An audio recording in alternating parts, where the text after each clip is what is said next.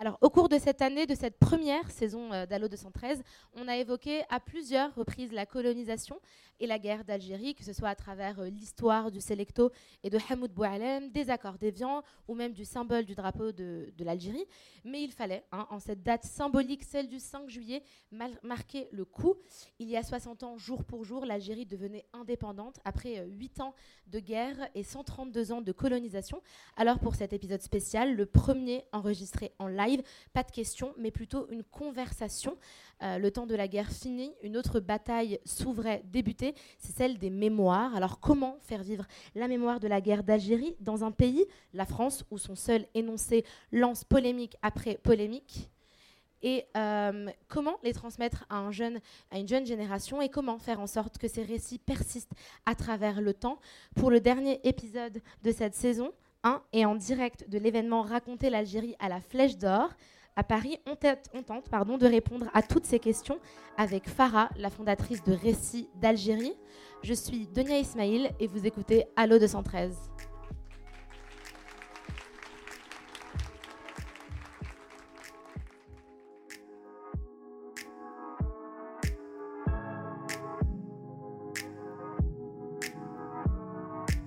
Faut être vraiment algérien pour oser des choses comme ça.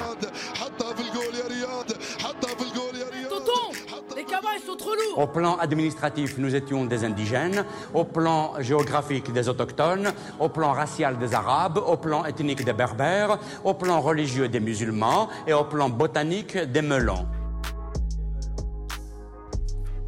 Alors, bonjour Farah. Rebonjour Donia. Rebonjour. Bienvenue sur Allo 213. On est euh, très ravis de t'avoir euh, parmi nous. Tu es étudiante en Master 2 en droit, mais surtout, et surtout, hein, tu es la fondatrice de Récits d'Algérie, une plateforme en ligne de transmission des mémoires et des deux côtés de la Méditerranée. Ça, c'est très, très important. On l'a dit, hein, cette année était chargée en dates symboliques. Je les répète très rapidement. Les 60 ans de la répression du 17 octobre 61, ceux de la signature des accords d'Évian et donc de l'indépendance du 5 juillet. En bref, la guerre d'Algérie a été euh, plus présente que d'habitude dans les médias et dans les débats politiques. À cela s'ajoute euh, la campagne présidentielle. Enfin bref, comment toi, tu l'as euh, ressenti depuis la France, cette omniprésence de la question algérienne et surtout des vives réactions qu'elle a pu provoquer? Bah, J'ai envie de dire d'un côté, on parle enfin de la guerre d'Algérie. Euh, c'est dans le calendrier éditorial maintenant un peu de. C'est dans l'agenda politique de nos politiques, c'est dans le calendrier éditorial de tous les médias quasiment, euh, parce qu'on fête euh, les 60 ans de l'indépendance algérienne. Donc c'est un sujet que, dont on entend parler, mais malheureusement, le prisme, il est toujours essentiellement politique. on va toujours parler d'apaisement des mémoires, de réconciliation des mémoires. on a toujours des là un certain révisionnisme un peu qui s'installe et qu'on laisse s'installer. On l'a vu en plus euh, récemment encore à l'Assemblée nationale, euh, les députés applaudir en trombe euh, un discours vraiment de nostalgie complètement. Oui, exactement. Donc il y a une certaine douleur qui aujourd'hui laisse place à des, à des bêtises qui sont dites et, et donc d'un certain côté, on a envie de contrer un peu ce risque politique en rappelant le, la priorité qui est celle de dire que euh, les mémoires elles doivent être collectées maintenant, parce que la génération euh, qui a vécu la guerre d'indépendance algérienne, elle est en train de disparaître malheureusement. Et c'est sur ça, je pense qu'il faut, euh, qu'il faut vraiment se concentrer et dont on va parler. On va parler de cette course au temps, je crois que c'est comme ça que tu l'appelles, la course au temps des mémoires. Mais avant de parler de récits d'Algérie, on va plutôt revenir sur toi, parce qu'on le sent, quand on discute avec toi, on le sent d'emblée, c'est vraiment avant tout une démarche personnelle, ce projet. Est-ce que tu te souviens de la première fois que tu as entendu parler de la guerre d'Algérie? La première fois que j'ai entendu parler de la guerre d'Algérie, euh, ça devait être euh, en cours. Euh, on a une professeure d'histoire qui nous avait brièvement expliqué que on n'abordera pas justement la guerre d'Algérie au sein de notre programme parce que elle a fait le choix d'aborder la question de, des mémoires de la Seconde Guerre mondiale. C'était en terminale. Enfin, c'est le dernier souvenir que j'ai. J'en ai, j'en avais peut-être déjà entendu parler avant, mais le moment où vraiment ça m'a marqué, c'est euh, une discussion que j'avais vécue avec, euh, ma mère quand j'avais 19 ans, où elle m'a expliqué en fait que euh, son oncle a été tué par les soldats français en Algérie. Et c'est pour ça qu'elle l'avait jamais connu et qu'elle m'en avait jamais parlé. Et c'est là qu'en fait que j'ai réalisé la proximité que j'avais avec cette histoire, à la fois temporelle et personnelle. Et qu'est-ce que tu ressens à ce moment-là Quand ta mère te dit, voilà, mon oncle, je l'ai jamais connu parce qu'il a été tué par l'armée française? Bah, Là, c'est une forme de de claques que, que je me prends parce que je commence à mettre en lien plein de choses. Moi, le, la guerre d'indépendance algérienne, ça a été vraiment absent dans toute ma, enfin, toute ma vie et dans toute mon éducation. Mon grand-père n'en parle pas, donc ma mère m'en a pas parlé non plus. Et euh, c'est là que je comprends en fait pourquoi euh, tous les étés où on allait en Algérie, bah, il y a plein de bâtiments français, etc. Enfin, je savais qu'il y avait une colonisation, euh, mais je ne savais pas ce qu'elle représentait vraiment. Mhm. Et c'est comme ça que tu te poses des questions sur, sur ton histoire personnelle et qu'après tu, tu vas à la rencontre de toutes ces mémoires. L'une des missions de, de, de RIS d'Algérie, tu l'as dit d'emblée, c'est vraiment transmettre euh, aux plus jeunes, vraiment cette, cette histoire de transmission. Euh, finalement, il va dans les deux sens, ce devoir de transmission. Toi, tu as fait beaucoup d'efforts pour connaître cette histoire-là. Euh, de ton côté, ta mère t'en a pas parlé, ton grand-père non plus. Est-ce qu'on peut en vouloir, selon toi, à nos aînés de pas réussir à verbaliser un passé qui a été pour eux quand même assez compliqué, assez douloureux? Non, non, non, bien sûr que non. Et euh, en fait, je pense que justement, si euh, moi je me permets de me poser la question et d'aller à la quête des mémoires, c'est parce qu'en fait, je suis dans une position qui est euh, assez privilégiée. J'ai juste à me dans la vie, là, j'ai juste à me concentrer sur mes études et mon parcours pro. Euh, c'était pas du tout le cas de mon grand-père, c'était pas du tout le cas de ma mère non plus. Donc, euh, il y a aussi ce décalage qui fait que aujourd'hui, je me pose ces questions. Ma mère pas- se les est pas posées à l'époque et mon grand-père, bah, il, a immigré en France après la colonisation, enfin après l'indépendance. Il avait d'autres problèmes. Totalement. Euh, et comment tu passes de ces questionnements donc, euh, ta, ta- mère euh, te parle de, l'histoire de son oncle. Tu commences à, chercher, à essayer de comprendre ce qui se passe avec la guerre Algérie- d'Algérie, ce qui s'est passé. Comment tu passes de ça à la concrétisation du projet Récit d'Algérie? Bah, en fait, cette discussion avec ma mère, elle a été, ça a vraiment été un événement clé parce que suite à ça, ma mère, elle commence à me raconter plein de choses sur ce que mon grand-père a pu vivre pendant la guerre, euh, ce que sa grand, enfin, ce que sa grand-mère, euh, enfin, sa grand-mère était une combattante qui aidait le, F- qui aidait le FLN. Euh, Enfin, me raconte en fait que on, a une famille qui a, qui a lutté pour l'indépendance de, de, de, l'Algérie. Et, là, je me rends compte que bah, cette histoire-là, moi, elle m'a pas du tout été transmise. Il y a vraiment une absence. Enfin, je découvre ça à 19 ans. Et de là, je me dis que le récit de mon grand-père, je le connais pas. Et euh, je, je l'ai surtout jamais. euh, J'ai jamais vu de récit qui pourrait ressembler à celui de mon grand-père. Alors pourtant, les. J'ai envie de dire des anciens. euh, Enfin, des Chibénis, il y en a plein, tu vois. Et donc de là, je, me, enfin, je, me- je commence à chercher. Et, et je vois qu'en fait, il y a une absence totale de, de collecte de mémoire, enfin de nos mémoires. Et donc ça part de là. Et je me dis qu'en fait, bah, je vais les collecter moi-même. Et c'est de là que, que naît Récit d'Algérie. Et on est en quelle année quand Récit d'Algérie naît? Alors, dans ma tête, ça naît en 2018. Ah oui, quand Euh, même, et je finis ma licence, tout ça. Et je le lance en février 2020, juste avant le confinement. Et après, ça s'est passé comment? Il y a une équipe qui se forme, tu fais des appels à témoignages? Ouais, au début, je lance, des euh, je lance un appel à témoignages sur les réseaux sociaux. Euh, de là, euh, il y, a, il y a plein de personnes qui répondent. Euh, des témoignages très marquants. En fait, les réponses, elles viennent. euh, Enfin, je sais que le premier témoignage que j'ai collecté, c'était celui de Bohalem Bouachache qui m'appelait d'Australie. Euh, ensuite, juste après, je suis allée à Marseille pour collecter les récits de la famille Kadri. Et de là, en fait, ça s'est jamais arrêté. Et petit à petit, ce que je pensais être peut-être un- une forme de. Enfin, j'avais pas trop d'idée du format que ça prendrait. Ce serait peut-être potentiellement un blog, enfin, je sais pas trop. Euh, au final, euh, il y a plein d'amis qui, qui m'ont rejoint et, euh, et aujourd'hui, bah, ça donne récit d'Algérie et, et ça fait que de prendre, donc c'est cool. Tu dis qu'il y a beaucoup de témoignages qui t'ont euh, marqué, euh, parce que l'une des grosses parties de, de Récit d'Algérie, c'est la récolte donc de témoignages. C'est une démarche qui est forte, mais qui peut être aussi euh, très très douloureuse. Comment on se prépare à ça? À, à cette récolte de témoignages qui peut être vraiment vraiment douloureuse? Comment on se prépare à collecter le récit ou vraiment à la, à la À douleur entendre ces que- récits-là, ouais. Parce que on Franchement, on parle, quand même de, pas. on parle quand même de guerre, donc Ouais. euh, la guerre c'est jamais très fun. Surtout encore la guerre d'Algérie, il y a des histoires de viols, des histoires de massacres. Comment Mm. toi, tu es quand même hyper jeune au moment où tu lances Récit d'Algérie, tu l'es toujours d'ailleurs, mais comment tu te prépares donc à ça, la violence des, Ouais. des mots euh, des témoins? Honnêtement, tu te prépares pas. Euh, je sais que le- les témoignages, par exemple, le premier, celui de Boalem Bouachache, euh, il racontait que, donc lui, vient de Kabylie, il racontait que la première scène qu'il avait en tête, hum, c'est un souvenir qui remonte de ses 6 ans. Euh, c'est des soldats français qui alignent euh, plusieurs Algériens contre un mur et qui les, fusillent. Bah, euh, tu collectes le récit, puis après, tu, pas, tu, tu réfléchis pendant. ça, ça, ça, t'anime, ça t'habite en fait. euh, tu te prépares pas. C'est juste qu'en collectant de plus en plus de récits, bah, tu te forges une carapace. Et aujourd'hui, euh, tu... enfin, je me rends compte qu'en fait, la barbarie humaine, elle est sans fin. Il n'y a pas de limite à ça. Et donc, il n'y a plus rien qui te surprend. C'est triste, hein, mais il n'y a plus rien qui te surprend. Tu peux tout entendre, en fait. et est-ce qu'il y a un témoignage en particulier qui t'a ému, qui t'a touché? Un témoignage que j'ai en tête, en tout cas, celui qui m'a le plus marqué, c'est parce que c'était aussi un des premiers que je collectais.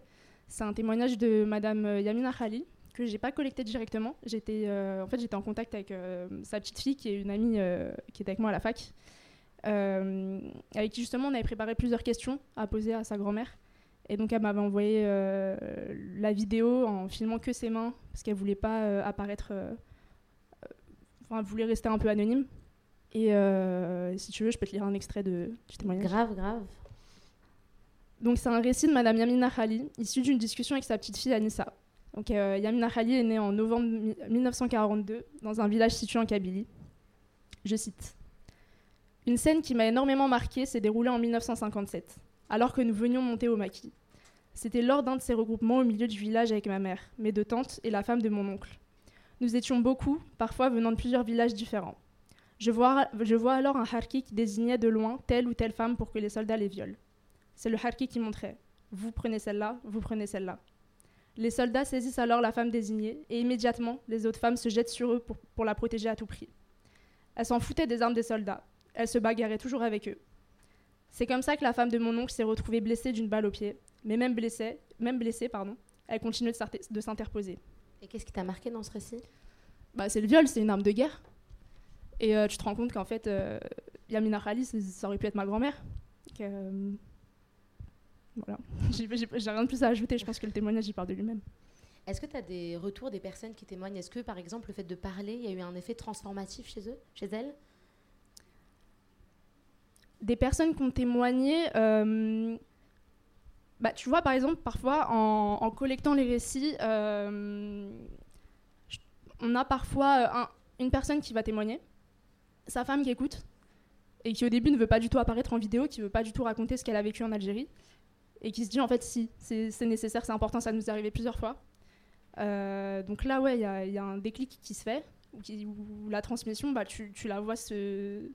Enfin, tu l'as créée toi-même en fait. Euh, et ensuite, il y a euh, ouais, un, effet qui se crée aussi au sein même de la famille, parce que forcément, souvent, il y a les... Donc, à chaque fois qu'on collecte le récit, ce, qui ce que je trouve passionnant, en tout cas avec Récit d'Algérie, c'est les liens intergénérationnels qu'on arrive à mettre en place quand on collecte le récit. Il y a souvent les enfants, les petits-enfants, donc c'est un moment intime, un peu familial, et euh, on découvre toujours des, secrets familiaux, euh, mais vraiment toujours, donc euh, c'est intéressant. Alors on a parlé de, la récolte des témoignages, l'un des autres arcs c'est donc la transmission, et surtout cette transmission à la jeune génération. Comment s'assurer que les prochaines générations soient au fait de cette guerre quand toi il a fallu 19 ans pour que tu comprennes la réalité de cette guerre-là? Comment? Ben, En faisant le travail de l'éducation nationale. Euh, les, le meilleur exemple que j'ai, ce serait d'aller dans les écoles et de transmettre les récits. On l'a déjà fait plusieurs fois. Et, euh, pouvoir justement produire des, euh, livres, enfin, créer justement cette transmission dans la culture. Et c'est pour ça qu'on est super fiers de vous annoncer qu'avec la maison d'édition Face Cachée, on va euh, créer un recueil de, des récits qu'on a collectés euh, là depuis le début du lancement de Récits d'Algérie. Donc ça va nous servir d'ouvrage justement, c'est un appui en fait pour après pouvoir euh, présenter ces récits et les transmettre et s'assurer d'une véritable transmission. Et qui sortira très très bientôt, on ne dit pas de date, mais qui sort très bientôt. on peut les applaudir merci quand beaucoup. même, bravo, merci. Merci.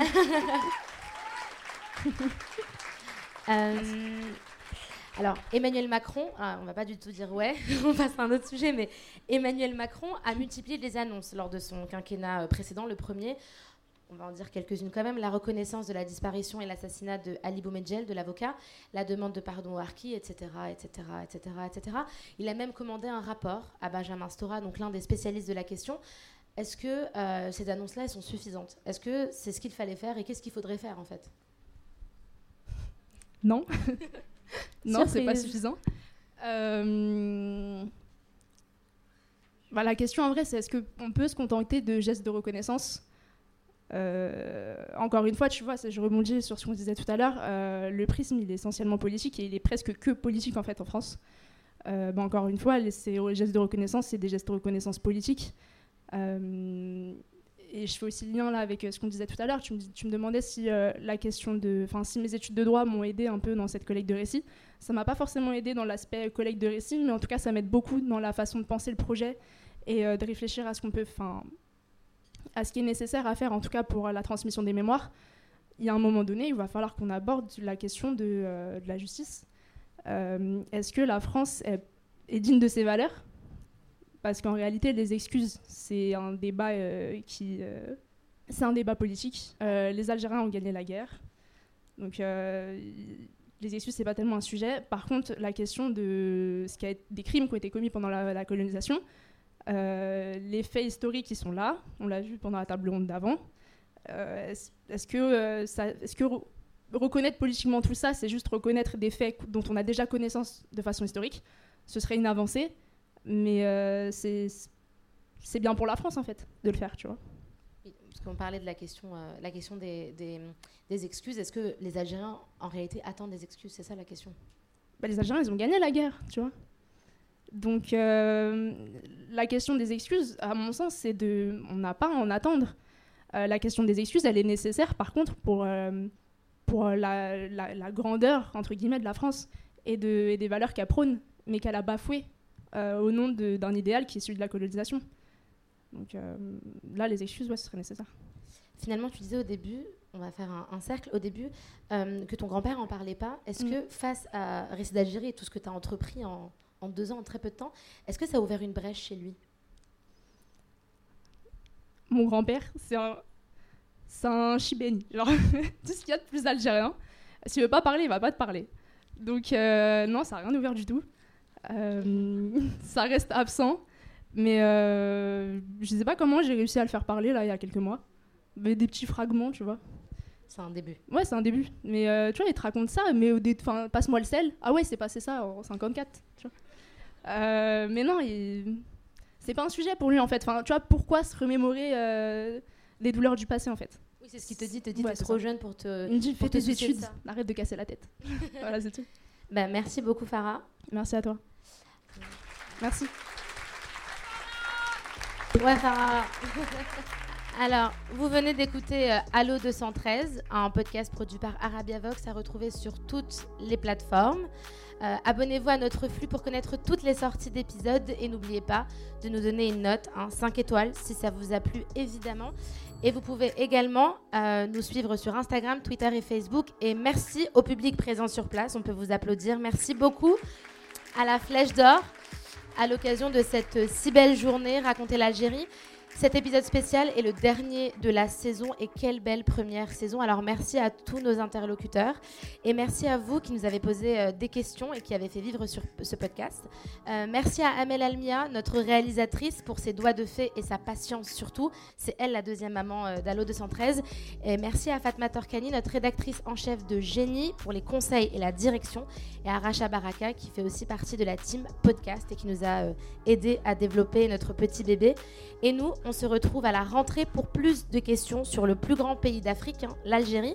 Et d'ici là, profitez de vos vacances, reposez-vous et on se retrouve très très bientôt.